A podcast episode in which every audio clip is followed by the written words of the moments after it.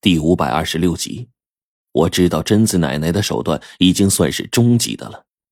我从没有见过她老人家将火焰压制到现在的这个地步，跟一颗火焰做的鸡蛋似的。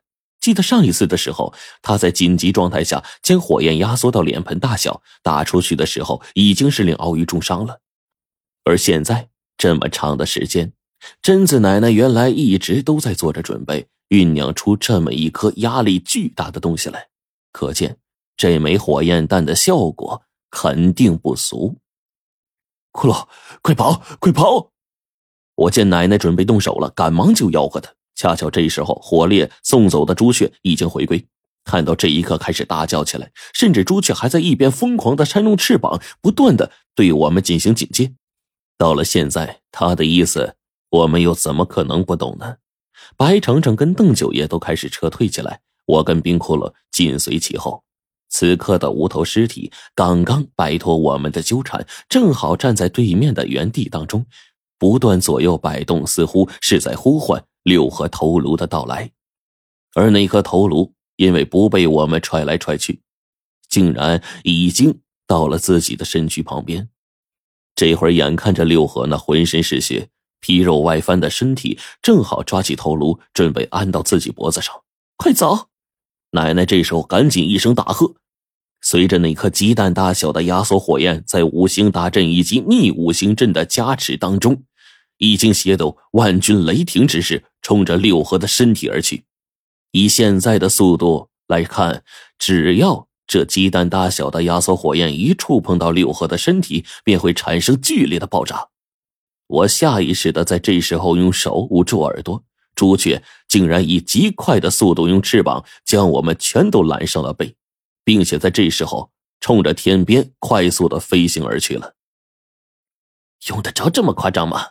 黄队的话音刚落，奇怪的事情发生了，朱雀忽然一声凄厉的鸣叫，奶奶趁乱往背后的方向一看，整个人也惊呆了，完了，白费了。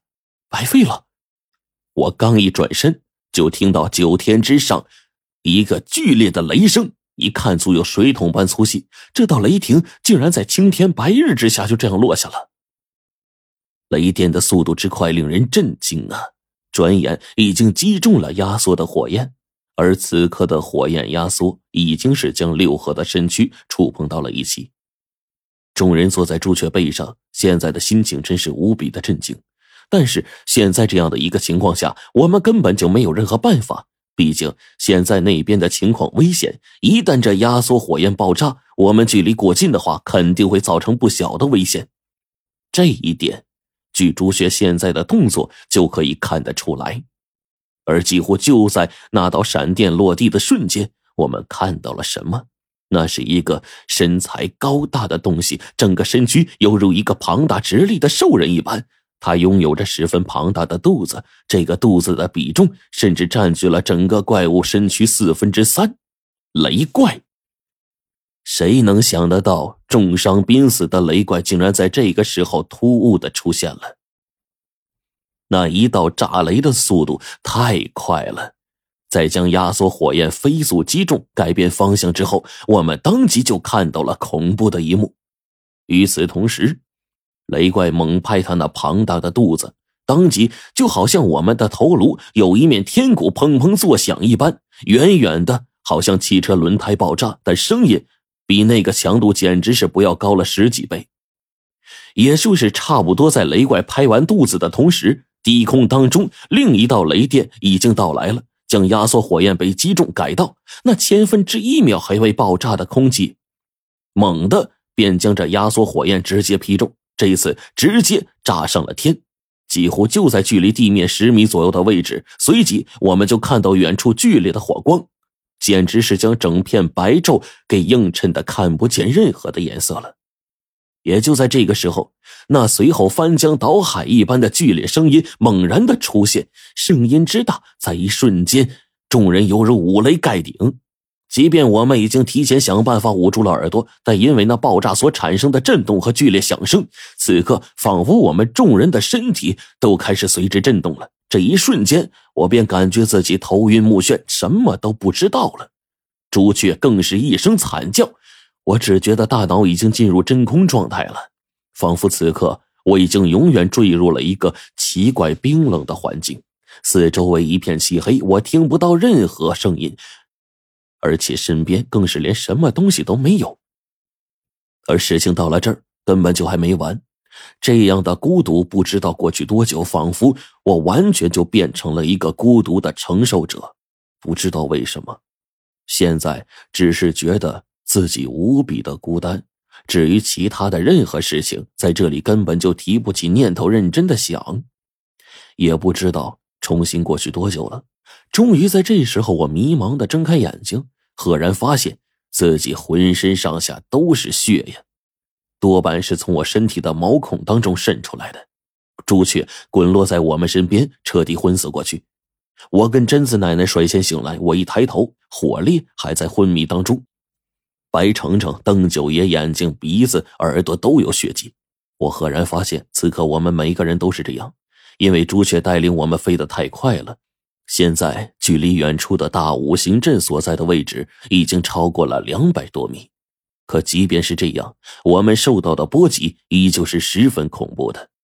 也正是我愕然惊愕的时候，我发现冰骷髅早就站在我身后了，眼睛看着前方的位置。我顺着他现在的目光朝对面看过去，整个大五行阵已经彻底在这一场爆炸当中给毁掉了。那巨大的场地之上，到处都是沟壑和剧烈震动形成的裂纹。六合虽然避免了。被这压缩火焰直接爆炸的恐怖，但那东西几乎就是在他头顶十来米的位置爆炸的。到了现在，六合浑身上下已经分不出来哪里是血，哪里是皮肤了，仿佛是一个修罗一般。再看着对面的雷怪，这东西或许是因为能够呼唤闪电，控制这些东西，所以受伤反而并不重。此刻的六合颤颤悠悠的，已经即将倒下了，但是雷怪。竟然还在忍着痛，一点一点的爬到了六合的身边，竟然在想方设法替六合将头颅给扶正。我远远的看着对面的情况，连忙呼唤冰骷髅，但是这时候我竟然发现我说话自己都无法听到，冰骷髅更是在摇摇头，意思是他也听不到。我感到十分的不可思议，但是冰骷髅这家伙远远的看着远处，我只能。跟着站在他的背后，随即火烈醒来了。我看着趴在朱雀羽毛上的白程程和邓九爷，也不知道他们什么时候醒来。而几乎就在这时候，奶奶试图再用术，却发现根本就成功不了。我们虽然听不见，但是看他老人家现在的模样，也可以猜出一二了。现在我们已经完全被影响了听觉。用不了数啊。